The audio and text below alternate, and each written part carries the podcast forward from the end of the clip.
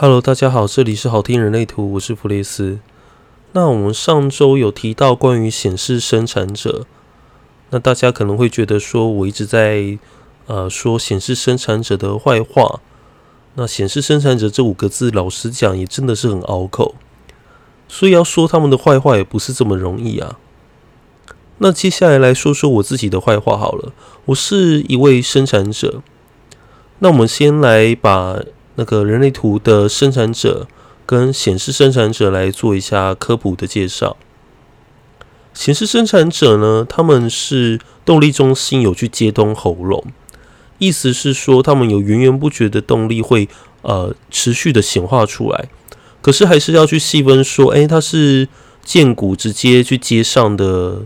还是说呢是呃透过情绪中心，或者是透过根中心。哦，是间接接上的，所以说啊，可能会有一些是从根中心、荐骨中心、居中心一路往喉咙。哦，遇到这样比较多的都是个体回路的，也就是说，它是呃只透过中间那一条通道往上接的。那我觉得，其实每个显示生产者他们的特性都不太一样，也不是说每个都好像赶着去投胎，赶着去哦搭高铁啊。好像很急这样子，有时候那种急躁只是说，呃，是内心的呃一股热情、一股动力，想要赶快完成事情而已啊。那特别是如果遇到像根中心空白的显示生产者啊，那他们其实我相信会更急躁。如果他又是三四二零那一条魅力的通道去接通的话，那真的不得了。OK，我们接下来讲讲我的坏话。我是一位生产者，我刚才有说嘛。那关于生产者，它其实跟显示生产者的差别在于说，显示生产者它比较注重于效率的部分，那生产者呢是比较注重于呃结果的完美。所以呢，一个是先比较像是打先锋、打前锋，先把那个路挖出来、路开出来。那至于这每一条道路的精雕细琢呢，就交给生产者。那我比较常发现的是，生产者会去呃管别人在做什么，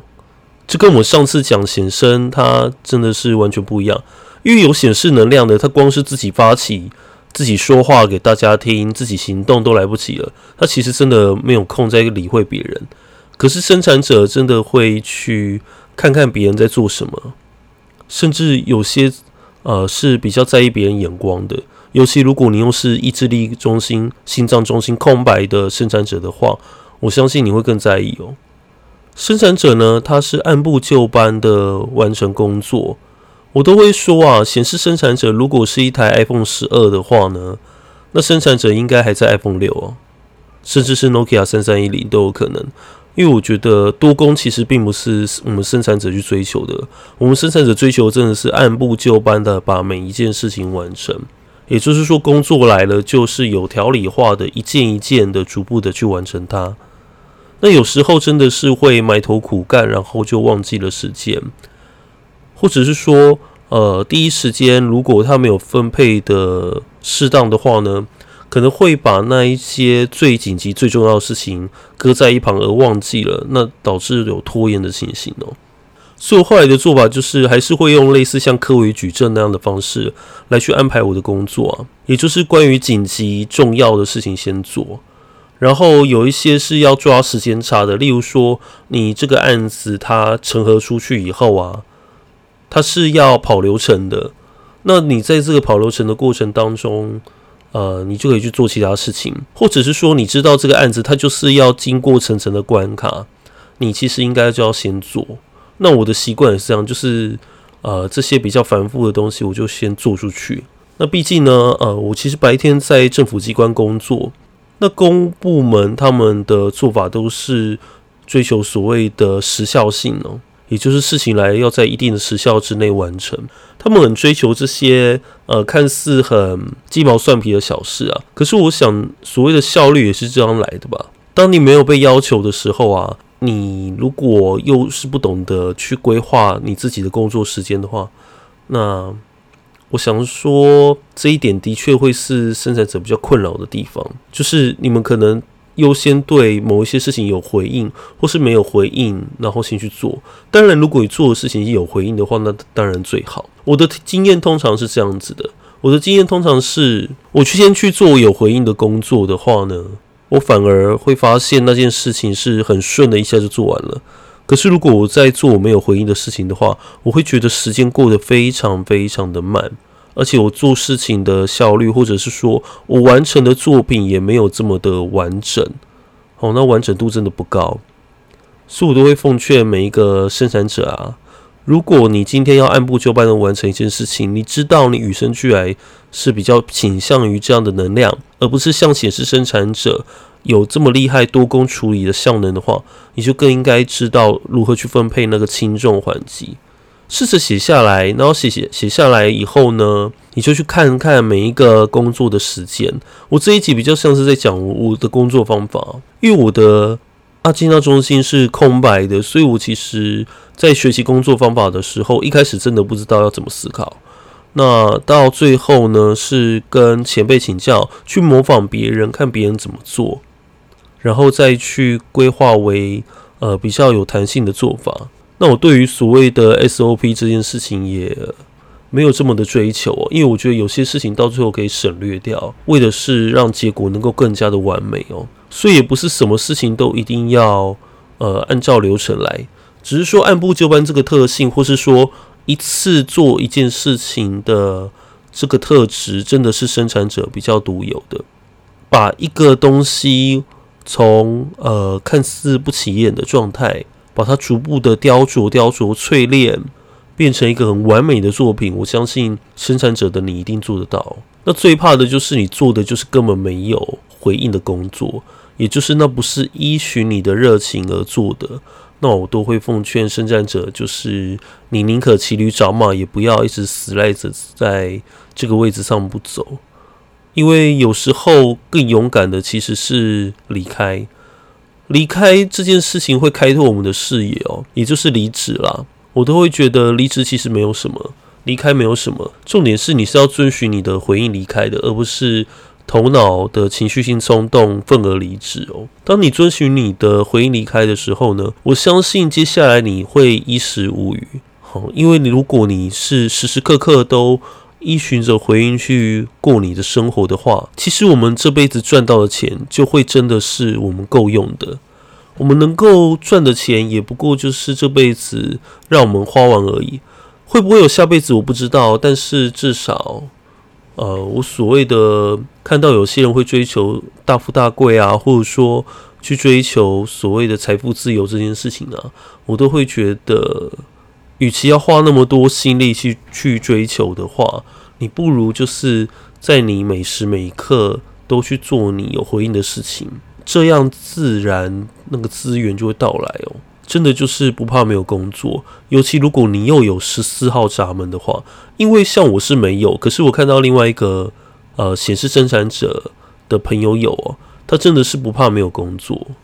但他最担心的其实就是不得不工作的忧郁啊，因为工作真的会一直来找他。那生产者呢，的确也是一个非常有趣的类型，它占了全世界百分之七十，包含显生。我会觉得没有刻意必要去把显生跟生产、生产又分纯生啦，就是显生跟纯生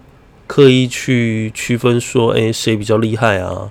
然后。谁比较有效率啊？等等，我觉得不需要这样区分，因为各有各的特质所长，他们加起来百分之七十，围绕着这个世界成为建这个建造这个世界的人，我觉得是非常了不起的。只是说，呃，他们遇到其他类型的时候，如果他们自己没有觉察的话，他们会希望其他的类型跟他们一样一起来做工。可是，并不是每一个人都是小蜜蜂在那边嗡嗡嗡嘛。哦，也不是每一个人都是蚂蚁，有些人他是适合亲自去执行的，像生产者系列。那有些人呢是需适合做规划的，哦，像投射者。那有些人先发起一个目标，显示者。那最后完成这件事情了之后呢，或者是呃这过程当中有需要做环境的评估的话，那就交由反应者。所以每个类型都各司其职，甚至是在更早的时候啊，人类图并没有呃这么多类型，人类图只有所谓的 to do and to wait，就是做或等哦，也就是发起或等待这件事情哦。以生产者来讲啊，它就是偏向是等，也就是 to wait。那 to wait 这件事情呢，我后来的感觉是，当我觉得这件事情好像解决不了的时候啊，我反而学会等待的时候，我发现有一个契机，或是有一刻，或是某一天，它就会突然有转折，有机会被解决。只是在那之前，我们真的要经过漫长的等待。那个等待，头脑会觉得很难熬，会觉得说，为什么一定要等待？为什么不能赶快去做？你现在不做就没有机会啦。很多事情以现在不做，以后就没有机会啦。哦，搞得好像那个电影练习曲哦那一部的标语啦。那只是说，我觉得那个标语其实是一个信念，但不代表你无时无刻都要处于一种发起。那什么是发起呢？就是当你带有目的性，当你带有目标感。然后一一股强大的野心，你说这句话，你做这件事情，为了是为了引起注意，或者是说为了去撼动身边的人的时候，这就是要做发起。那这个其实不应该是生产者去做的事情哦。生产者能做的就是人事物来到我们面前，就好好的做出回应。有时候有回应，有时候没有办法回应，做不出回应都无所谓。哦，重点是遵照自己的内在权威跟策略，我认为才是最重要的。这样我们会过得比较健康一点，而不是把各式各样的心力耗费在那些呃我们一点都没有动力的事情上面。你可以回想看看哦，有没有一件事情是你过去非常有回应，但现在却没有回应的？那这个其实也关乎所谓的当下这一件事情。就是说，如果我在这一刻啊，我对换工作是有回应的。可是等到过一段时间，别人在问我的时候，我发觉我对换工作没有回应的，这个都是否那个当下，也就是针对那个当下所做出的回应，可能在那个当下没有动能，或是说在那个当下有动能，哦，这都可以再去判别的。那另外一个层次是说，如果有一件事情是你很有回应的。然后你没有去做的话，你真的会觉得哪里怪怪的。那个跟所谓的发起又不一样了。就是我刚刚前面有讲，发起它是有带有目的性的，带有企图性的。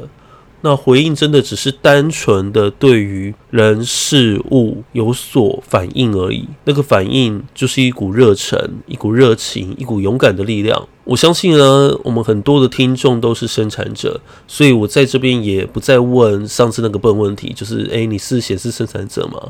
其实也不用特别问，那主要就是要请大家帮我觉察一件事情，就是你有没有投射型通道？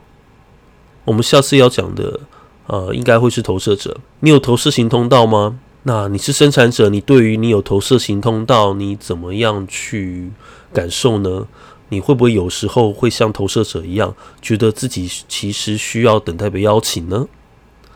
那我是弗列斯，我们下次见喽，拜拜。